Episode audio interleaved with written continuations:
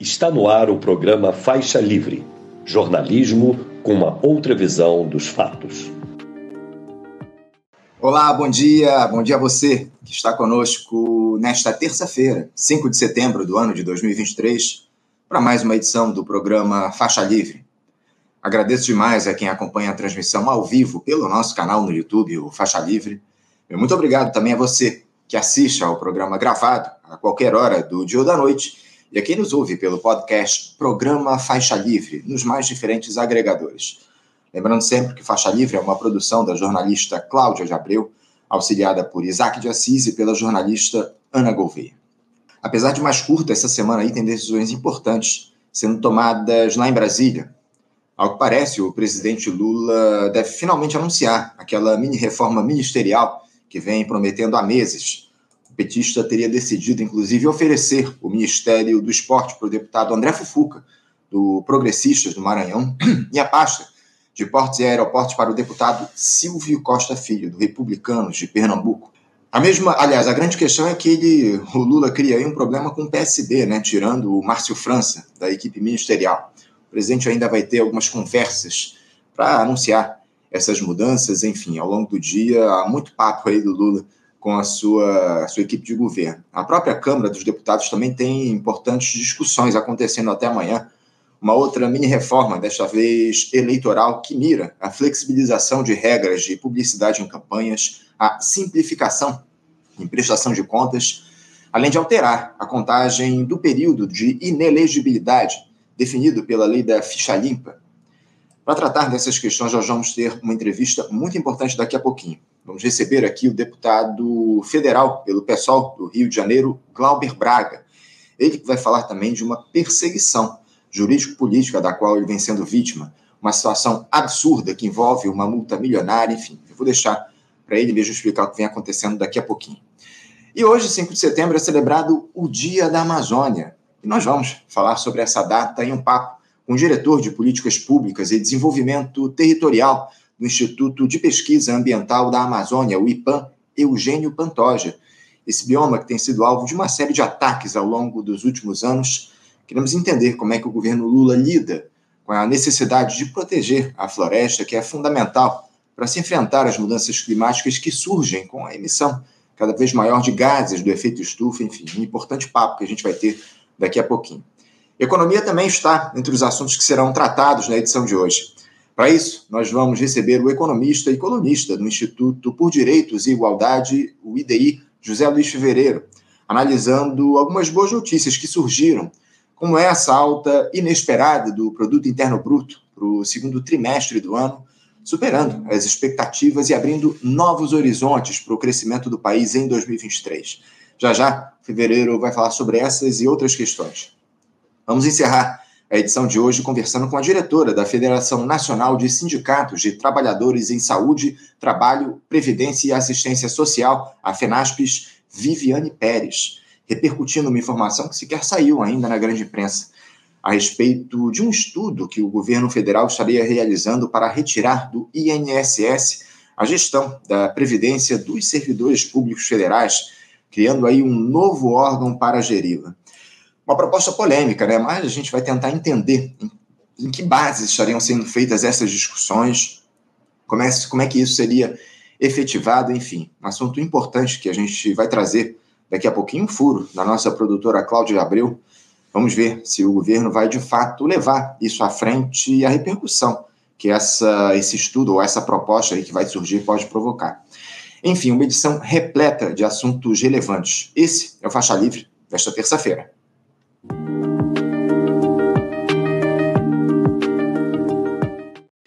Como eu disse aqui, com muita alegria eu recebo o nosso primeiro entrevistado no programa de hoje. Eu cumprimento o deputado federal pelo PSOL, aqui do Rio de Janeiro, Glauber Braga. Glauber Braga, bom dia. Bom dia, Anderson. Bom dia a todo mundo que está aqui acompanhando Faixa Livre. Prazer estar aqui contigo. Prazer é nosso, Glauber, te receber aqui mais uma vez no programa. Muito obrigado por ter aceitado ao nosso convite. O Hugo está bem, Glauber? Como é que ele está? Está bem. Esses dias está com a vovó, está em Presidente Prudente, no interior de São Paulo Tá ótimo. Vou, Olha, vamos encontrar com ele já já. Bacana, bacana. Manda um abraço lá para o Hugo Glauber. Hugo, para quem não sabe, filho do Glauber, que a gente sempre lembra aqui no nosso programa. Que bom. Mas, Glauber, a gente tem aí é, muitos temas importantes para tratar contigo no programa de hoje, porque essa semana, de alguma forma, um pouco menos movimentada em Brasília, devido ao feriado da próxima quinta-feira, ou 7 de setembro, a capital federal está sendo preparada aí para esse desfile da independência, mas o cenário da política segue aí pegando fogo, Glauber, e não só aquele que envolve os plenários e gabinetes, mas também os tribunais. O presidente Lula ainda precisa cumprir aquela promessa de entregar ministérios ao Centrão, aquele acordo lá por governabilidade. Parece, inclusive, que ele já tem o desenho de como deve ser essa mini-reforma prometida já há bastante tempo, enfim. O Jair Bolsonaro, por sua vez, vê a situação dele com a justiça se complicar diante do avanço das investigações relacionadas aos inúmeros crimes que ele cometeu durante a sua gestão no Palácio do Planalto e nesse momento em especial relacionadas àquele escândalo das joias, né, que foram furtadas do acervo da presidência da República e vendidas aí a mando, supostamente chamando do, do ex-capitão. Enfim, o fato, Glauber, é que temos ainda uma situação no país muito difícil, uma tentativa de reconstrução de uma democracia burguesa por essa ampla aliança. Glauber, na tua avaliação, o Lula está indo bem nesse projeto de tentar reunificar o país, de reestruturar as bases de uma sociedade muito fraturada? Olha, estamos num cenário onde avançar para enquadrar aqueles que representam a direita bolsonarista, a extrema-direita, os fascistas de plantão, exige, evidentemente, muito vigor. E isso, sem dúvida nenhuma, é uma tarefa que cabe não só à presidência da República, mas ao conjunto das forças políticas que não aceitam o que poderia ter sido o desastre de um novo governo de Jair Bolsonaro, com que é a representação do regime, que é exatamente o que ele tentava impor. Ao mesmo tempo, nesse ano, a gente ainda está vivenciando inclusive com o aumento do PIB, o reflexo de medidas que foram tomadas do final do ano para cá, como, por exemplo, a aprovação da chamada PEC de transição, que garantiu um volume significativo de recursos para fazer investimentos que são fundamentais, tanto na área de saúde quanto na área de educação, ampliação do Bolsa Família, ampliação do valor do salário mínimo. O que preocupa, Anderson, é exatamente a autoimposição de um teto que veio com arcabouço fiscal e que pode fazer com que esse percentual importante de investimento que aconteceu no ano de 2023 vá lá para baixo a partir do ano que vem. E que essa linha de ação liberal ela possa se impor tanto no Ministério da Economia quanto no Ministério do Planejamento. Respondendo objetivamente à sua pergunta, do ponto de vista do enfrentamento dos golpistas de plantão, evidentemente nós ganhamos um fôlego a partir do ano de 2023, com a vitória de Lula e com a presidência que está sendo exercida. Do ponto de vista econômico, se geraram enormes expectativas que têm que ser atendidas, mas que eu tenho muita preocupação com a linha política que se tenta impor e se imagina que vai dar conta a partir de investimento privado daquilo que tem que ser necessariamente uma ação estatal, uma ação pública, e que as amarras que estão sendo geradas para o próprio governo, em parte por aquilo que é a articulação de Arthur Lira, em parte por aquilo que está sendo tocado pelo próprio Ministério da Economia, pode ser gerador de uma expectativa frustrada. É exatamente por esse motivo que, na minha avaliação, a gente tem que ter aí a colocação em prática de todos os esforços para fazer o enfrentamento à direita fascista, extrema-direita de plantão mas, ao mesmo tempo, fazer o enfrentamento aos neoliberais, que procuram tensionar o governo o tempo inteiro por uma agenda que seja de restrição aos investimentos públicos. Considero que nós temos um avanço inegável em relação a Bolsonaro, mas, evidentemente, um conjunto de preocupações que se mantém ativa, principalmente por conta da linha que está sendo imposta a partir do Ministério da Economia e do Planejamento.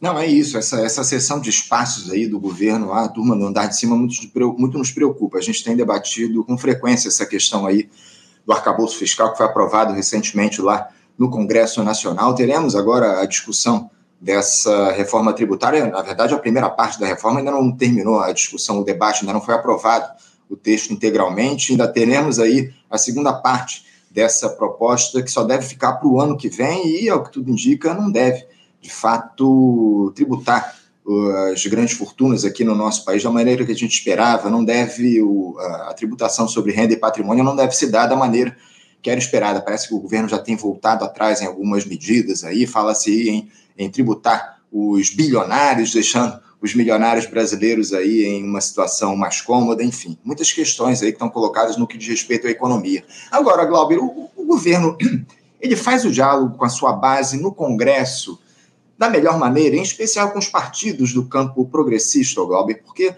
essa sinalização que ele passa oferecendo aí cargos no executivo ao centrão em troca de votos, como eu citei aqui, essa minha reforma ministerial deve ser anunciada ao longo, talvez, das próximas horas, até quarta-feira, a promessa de que essa mini reforma vai ser anunciada, levando o Centrão para dentro do governo. Isso, de alguma forma, não passa uma imagem de desprestígio em relação àquelas legendas que apoiaram o Lula durante a campanha eleitoral, por mais que a gente saiba que governar é dialogar com os diferentes, Glauber, o governo Lula tem dado o devido valor à sua base no Congresso, na tua avaliação? Eu acho que Lula nunca escondeu qual que era o projeto de formação de base do governo. Não fez isso nos governos anteriores em que foi presidente da República e nem no período dessa campanha eleitoral. Ele sempre disse que iria governar com a maioria que viesse a ser eleita do ponto de vista parlamentar. Nesse sentido, é, não dá para cobrar dele aquilo que ele nunca prometeu. O que eu acho que é papel da esquerda não é cobrar mais prestígio de quem está no Ministério A ou no Ministério B, na esquerda mais ampliada ou na centro-esquerda. O que tem que ser o papel das forças de esquerda, e mais especificamente de um partido como o PSOL, que não tem que ficar agarrado a cargo X, Y ou Z, é exatamente a necessidade do estabelecimento de um diálogo e de uma articulação política a quente que não se resuma ao espaço institucional parlamentar, que seja mobilizadora das bases na rua, que tenha a capacidade de fazer o enfrentamento aos fascistas, não resumidamente a partir das instituições burguesas, como você inclusive designou aqui no início do programa. Isso, na minha avaliação, que não é uma surpresa também, porque já havia um indicativo de não fazê-lo como uma aposta prioritária por parte do governo, mas é o que falta. Se a gente tivesse um processo de mobilização permanente, discutindo o orçamento, fazendo discussão sobre matérias prioritárias para a classe trabalhadora, evidentemente você teria menos dependência de figuras como Lira e de figuras outras do Centrão que o tempo inteiro vão fazer a cobrança por mais espaço em ministério. Respondendo objetivamente ao que você perguntou, para mim o problema não é se trata melhor A ou B que já compõe ministério. Para mim, o problema é não ter uma estratégia política que seja mobilizadora das bases para além do espaço institucional parlamentar.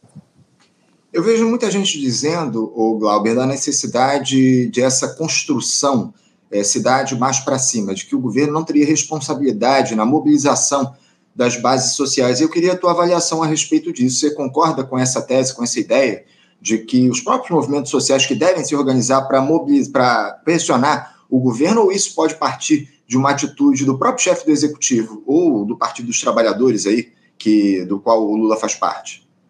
Olha, eu acho que esse é um movimento que tem que ser coletivo. Evidentemente, os movimentos sociais eles não podem esperar a orientação do governo para tocar a sua política, a sua política de tensionamento, de pressão, para que a gente tenha ganhos pela esquerda. Mas, evidentemente, o governo tem um peso, um papel que é fundamental e que não pode ser menosprezado, principalmente num cenário como aquele que a gente ainda vive, onde existe uma organização de extrema-direita que está na rua. Respondendo mais uma vez a sua pergunta, tentando ser objetivo, Anderson. Os movimentos não têm que esperar ou se resumir à orientação do governo, mas o governo tem sim um papel no processo de mobilização que não pode ser descartado e nem menosprezado. Glauber, uh, o aprofundamento dessa relação que a gente tem observado ao longo desses últimos tempos do governo Lula com o Arthur Lira, isso não pode produzir problemas para o petista? Uh, as denúncias contra o, o, deputado federal presidente lá da Câmara têm se avolumado ao longo dos últimos tempos. Ontem, inclusive, o site Congresso em Foco divulgou que o presidente da Câmara utilizou uma pequena empresa de eventos de sua propriedade para comprar uma fazenda no valor de R$ 1.901.554, cerca de 7 milhões em valores corrigidos pelo IGPM, isso no ano de 2004, quando ele ainda era deputado estadual lá em Alagoas. Os, os recibos da compra, no entanto, dessa fazenda foram emitidos em nome do próprio Arthur Lira. Há uma série de outras suspeitas aí em torno do deputado, aquela história dos kits de robótica né, adquiridos por escolas lá em Alagoas, enfim. Hoje, para o governo Lula, ser oposição ao Arthur Lira, o Glauber, é prejudicial a essa ideia de governabilidade? Como é que essa proximidade de uma figura tão tóxica como ele pesa na balança da política, na tua avaliação? Houve uma decisão de conciliação com Lira por parte do governo. Na minha avaliação, ele tem que ser enfrentado porque ele acumulou muito poder durante o período do governo de Bolsonaro, poder esse que ele utiliza para chantagear o governo o tempo todo. E a chantagem dele vem com recursos de orçamento secreto, espaço em ministérios, mas também a chantagem se coloca em relação ao estabelecimento da pauta nacional.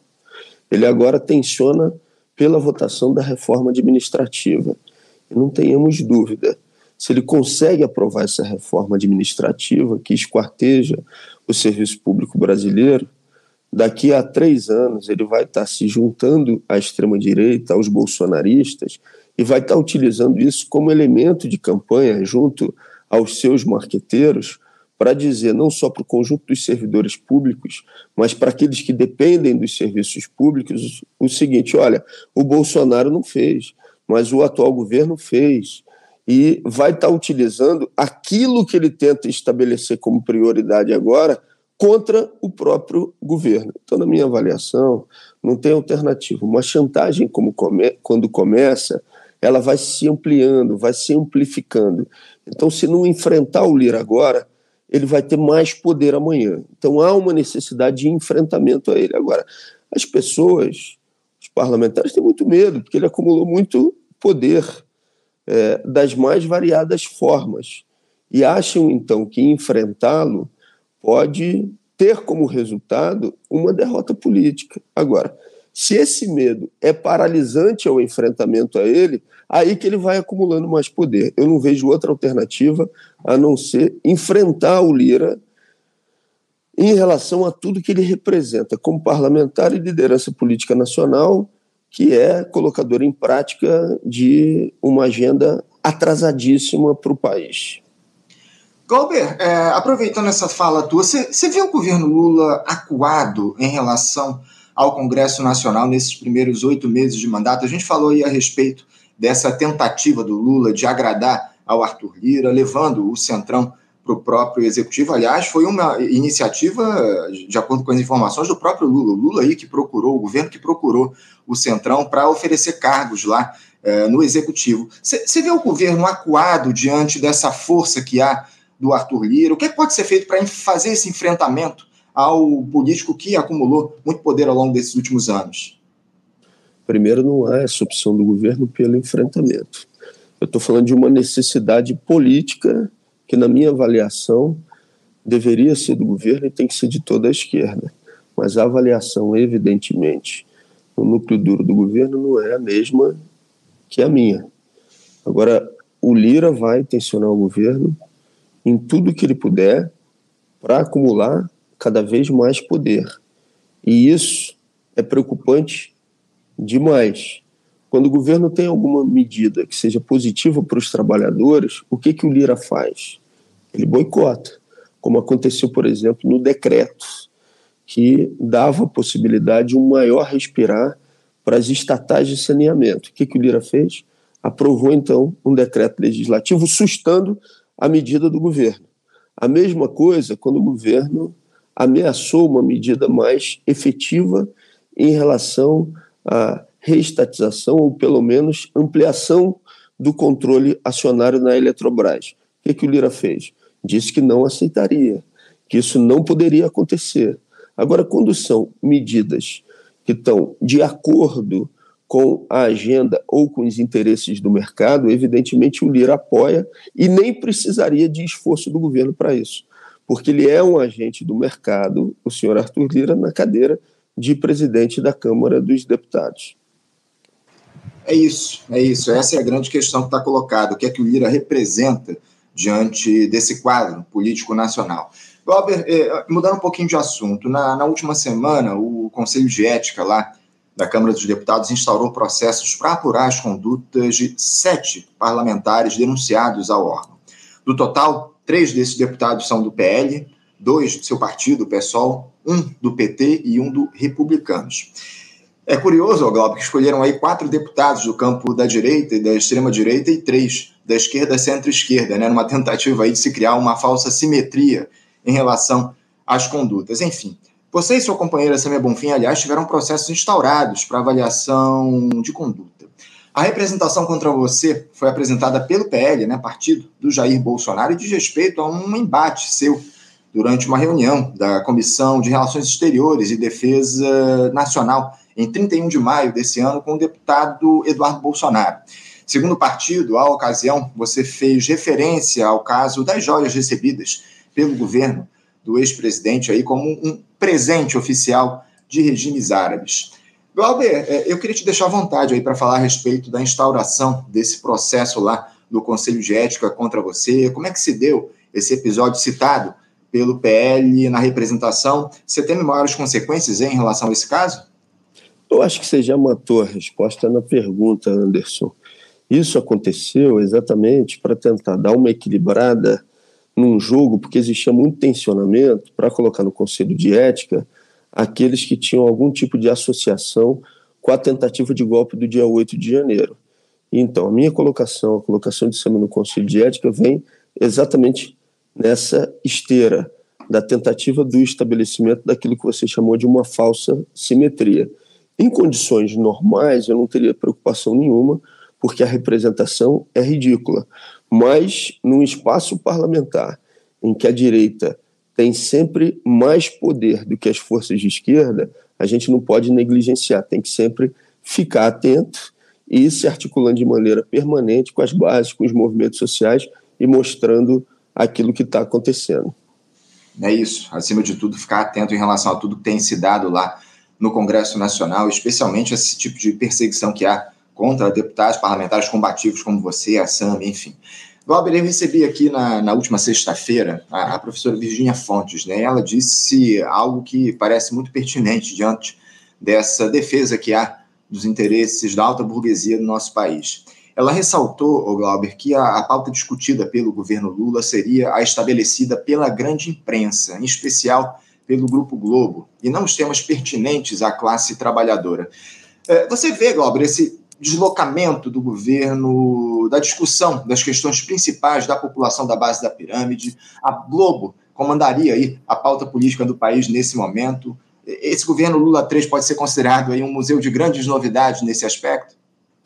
Quando o governo tenta qualquer iniciativa, mesmo que seja mínima, que não atenda os interesses da chamada direita liberal ou direita tradicional, eles fazem todo tipo de denúncia, tensionam, é, vide aí o que foi a nomeação de Márcio Postman, né? ou seja, é, se fez um escarcel como se ele tivesse assumindo para os interesses ou para uma política de esquerda o Ministério da Economia. Eles não aceitaram nem que ele pudesse estar à frente do IBGE. A mesma coisa quando há um tensionamento relacionado a medidas como defesa das estatais, não privatização, tentativa de maior controle público, eles batem, batem pesado e conseguem encontrar eco é, no Ministério da Economia e no Ministério do Planejamento para a realização desse tensionamento. Na minha avaliação, o papel de um partido como o PSOL é exatamente tensionar para a posição contrária, para que essas agendas, que são fundamentais para a classe trabalhadora, possam vir a ser trabalhadas. Porque senão você tem por parte da grande mídia é, uma tentativa de impor de maneira permanente a sua agenda. Isso não está acontecendo só no governo Lula, aconteceu a, a vida inteira. Né? A grande mídia sempre se estabeleceu como um braço orientador dos seus interesses é, de natureza econômica. E eles vão continuar se posicionando dessa forma. O que não pode ter da nossa parte é o encantamento com os elogios daqueles que não são os nossos aliados, né, que não são defensores da nossa agenda quando se olha para o Brasil com uma perspectiva à esquerda. É isso, é isso. A gente precisa ter noção dos interesses todos que estão em jogo e a, a quem essa mídia dominante aí atende a partir das, dos seus posicionamentos, a partir das pautas que são levadas à frente aí pela grande imprensa. Glauber, é, como eu citei há pouco, a gente vai ter aí esse feriado da independência na próxima quinta-feira. E o desfile do 7 de setembro ainda vai se dar em meio a uma nuvem de suspensão em relação aos militares. Não houve ainda qualquer tipo de punição aos oficiais envolvidos com o golpismo aqui no Brasil, Glauber. Nem mesmo as Forças Armadas expulsaram das suas fileiras nenhum daqueles personagens que se aliaram ao Jair Bolsonaro para atacar a democracia e assaltar o Estado Nacional. Glauber, é, esse desgaste da imagem das Forças Armadas hoje se reflete de alguma forma na sociedade? E outra, uma nova anistia a essa turma pode produzir que tipo de resultado para o país? Resultado desastroso, porque durante o governo de Jair Bolsonaro, oficiais, principalmente generais que compuseram o primeiro escalão do governo Bolsonaro, foram cúmplices de um projeto de morte e esticaram a corda quando as iniciativas golpistas de Bolsonaro se deram então, enquadrar aqueles oficiais que participaram dessas tentativas é uma necessidade política que se impõe, porque senão você vai ter ad eterno essa impressão de que eles podem fazer tudo e que nunca serão responsabilizados. A minha visão em relação às Forças Armadas é que a esquerda tem que ser implacável no que diz respeito à cobrança para a responsabilização daqueles que foram cúmplices de Bolsonaro, principalmente os oficiais que compuseram o primeiro escalão do governo ou tiveram em funções estratégicas, e a gente tem que disputar a base, principalmente praças das Forças Armadas, que foram duramente atingidos com a Lei 13.954, e que a partir daquele momento viram então Bolsonaro como um traidor. Na minha avaliação, os dois movimentos tem que se dar conjuntamente. Enquadramento de generais cúmplices de Bolsonaro e disputa política é, para poder garantir direitos de praças que foram abandonados pelo ex-governo. Glauber, o Lula tem lidado da melhor maneira com as Forças Armadas aí nesse, nesses primeiros oito meses de mandato, porque muito se criticou é, em relação a nomeações do Lula para o Ministério da Defesa, depois do 8 de, de janeiro, a própria indicação do comandante do Exército, enfim. Você vê o, o, governo atuando da melhor forma em relação aos militares? O Lula tem, tem algum tipo de, de temor em relação à força que os militares têm aqui no país nesse momento? A tentativa que o governo estabeleceu foi de uma conciliação com o comando das Forças Armadas, os oficiais. A presença do Zé Múcio no Ministério da Defesa dá exatamente esse tom, essa dinâmica. Eu, evidentemente, defendo uma linha, uma posição, como a do Petro na Colômbia, que foi para o enfrentamento e retirou um conjunto grande de militares de postos de comando, mandando inclusive a turma para reserva. Mas essa não foi a opção adotada pelo governo brasileiro.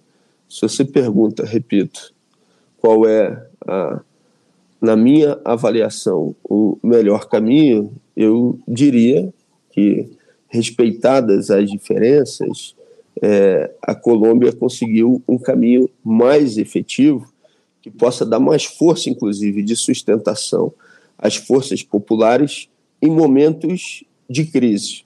Glauber, é, mudando mais uma vez de assunto, temos muitos temas aqui para tratar contigo na edição de hoje, porque nas últimas semanas o, o seu partido PSOL aqui no Rio de Janeiro realizou uma série de plenárias do oitavo Congresso do PSOL no Estado, né, como parte do Congresso Nacional que vai, do partido que vai, se, vai acontecer no fim desse mês de setembro lá em Brasília. Parece que a, a tese 2 saiu vencedora aqui no Rio de Janeiro, a derrotar a extrema-direita e organizar as lutas por um PSOL classista, democrático, libertário, estadualizado e ecossocialista.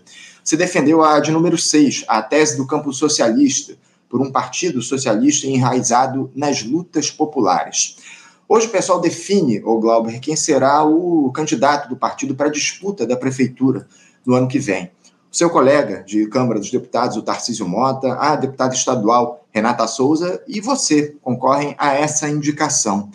Eu queria te ouvir um pouco a respeito dessa expectativa em torno da escolha do candidato do, do PSOL para o ano que vem, para a prefeitura, para a disputa da prefeitura no ano que vem, Glauber, e se você acredita que o partido sai mais coeso depois dessas plenárias no Congresso Estadual. Parece que a vitória dessa tese 2 se deu aí por uma diferença de pouco mais de 10 votos aí para a segunda colocada, em um universo de mais de 4 mil votantes. Como é que sai o partido aí né, aqui no estado desse Congresso e as suas expectativas aí para essa escolha do candidato do PSOL à Prefeitura do Rio aqui no ano que vem, Glauber?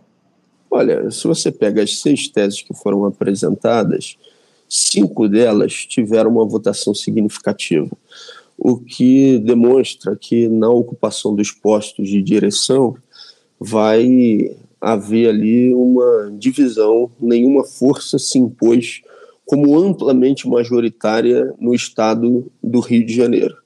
Então, todas as teses, à exceção de uma, cinco das seis teses, demonstraram força no debate político, o que tem como consequência força na condução da direção e força é, nas próximas etapas também, que são subsequentes à realização do Congresso em si. Sobre o encontro de hoje à noite, às 18 horas, onde a gente vai ter a definição da candidatura da capital, eu vou deixar para conversar contigo logo depois que o encontro ocorrer. Tá certo, tá certo. Vamos aguardar aí qual vai ser a escolha do PSOL para o candidato do partido à prefeitura aqui do Rio de Janeiro. Eu não posso deixar de tratar contigo, Glauber, de, de um episódio aí lamentável, né, onde o juiz Sérgio Lousada, da segunda vara civil de Nova Friburgo, tomou decisões aí absurdas, que põem em risco, inclusive, a sua atuação enquanto parlamentar e até mesmo a liberdade de expressão. Eu vou rapidamente ilustrar aqui para os nossos espectadores o que ocorreu. Primeiro, esse magistrado concedeu uma liminar determinando que você se abstivesse de promover ou realizar um evento em solidariedade à deputada Marina do MST pelas agressões covardes sofridas por ela no distrito de Lumiar, em Nova Friburgo, quando a parlamentar prestava contas do seu mandato no mês passado. Vale lembrar que esse evento que vocês fariam tinha autorização dos órgãos responsáveis do município e era de caráter pacífico, como evidentemente não poderia deixar de ser.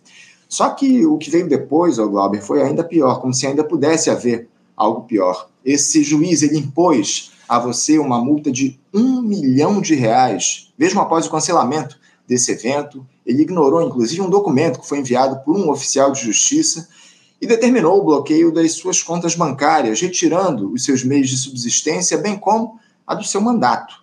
É um episódio, um caso revoltante aí, ô Glauber. Eu queria te passar a palavra para que você explicasse melhor aos nossos espectadores e se colocasse diante desse absurdo e nos dizer a quantas anda tudo isso. Você vem recebendo inúmeras demonstrações aí de solidariedade de diversas entidades da sociedade civil, políticos. Criou-se uma rede de apoio a você e ao seu mandato depois dessas decisões do senhor Sérgio Lozada, inclusive a qual essa rede de apoio Faixa Livre se soma aqui. Quero deixar registrada a nossa solidariedade depois desse caso absurdo, o Glauber. E esse juiz parece, inclusive, que é bolsonarista, descobriu-se que ele é negacionista, militante do Partido Novo, enfim. Explica aqui para a gente esse caso, por favor, Glauber. Anderson, primeiro te agradecer a solidariedade, solidariedade do Faixa Livre e de todas as organizações, movimentos, que tem manifestado o seu apoio contra essa arbitrariedade. Eu acho que você já resumiu bem na pergunta. Um ataque inaceitável à deputada estadual Marina do MST. Nós estávamos construindo um ato de solidariedade e um juiz, que é, na verdade, um militante de direita, quando você entra nas suas redes sociais, você vê isso, quando entrava, né? Que depois que ele foi descoberto, ele apagou as mensagens que ele tinha postado. É, utilizou o cargo para perseguir politicamente os seus inimigos. E primeiro voltou as suas baterias para a Marina, impedindo na prática a realização do ato, depois voltou as suas baterias contra mim, né? é, me impondo uma multa de um milhão de reais. Evidentemente eu não tenho esse dinheiro, mas ele fez o bloqueio das minhas contas. É, eu não tenho esse dinheiro, evidentemente, mas ele faz o bloqueio inicial de duas contas, da conta de ressarcimento e da conta pessoal é, colocando inclusive na conta pessoal, é, me colocando é, no cheque especial e na conta ressarcimento, é, colocando o registro de uma dívida de mais de 955 mil reais. Repito, dinheiro que evidentemente eu não tenho. Isso é uma perseguição política evidente. Depois, a partir de um recurso, houve uma flexibilização e disponibilização, liberação de parte do recurso dessas contas, mas a manutenção da multa de um milhão. Nós estamos recorrendo contra isso e vamos representar contra esse militante de direita ao Conselho Nacional de Justiça.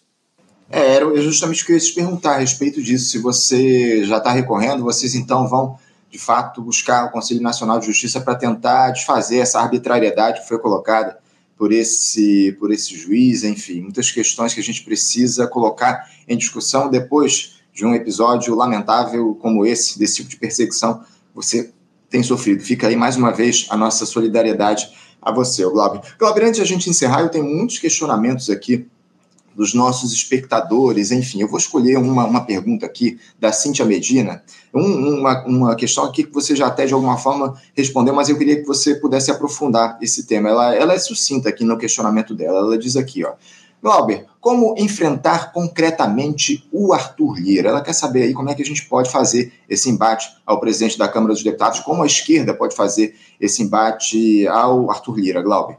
O enfrentamento se dá politicamente, evidentemente, e com os instrumentos que tiverem à nossa disposição. Eu vou, pelo mandato, apresentar uma representação contra ele na corregedoria da Câmara.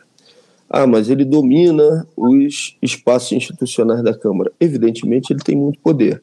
Mas se a gente não tensiona esses espaços também para acumular prioritariamente com os movimentos, com a sociedade civil, para além do espaço parlamentar, o que acaba acontecendo é que ele acumula ainda mais poder. Respondendo objetivamente a pergunta da Cíntia, né? Cíntia, é fazendo um enfrentamento político a ele. É se organizando nas bases para que esse enfrentamento se dê e utilizando os instrumentos institucionais que estão à nossa disposição também para enfrentá-lo.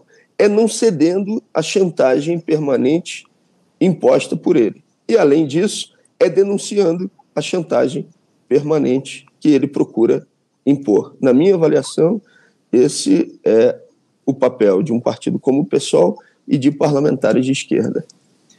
É isso, papel combativo acima de tudo no enfrentamento a essa direita neoliberal que, nesse momento, lamentavelmente, comanda o debate político aqui no nosso país. Essa é a grande verdade.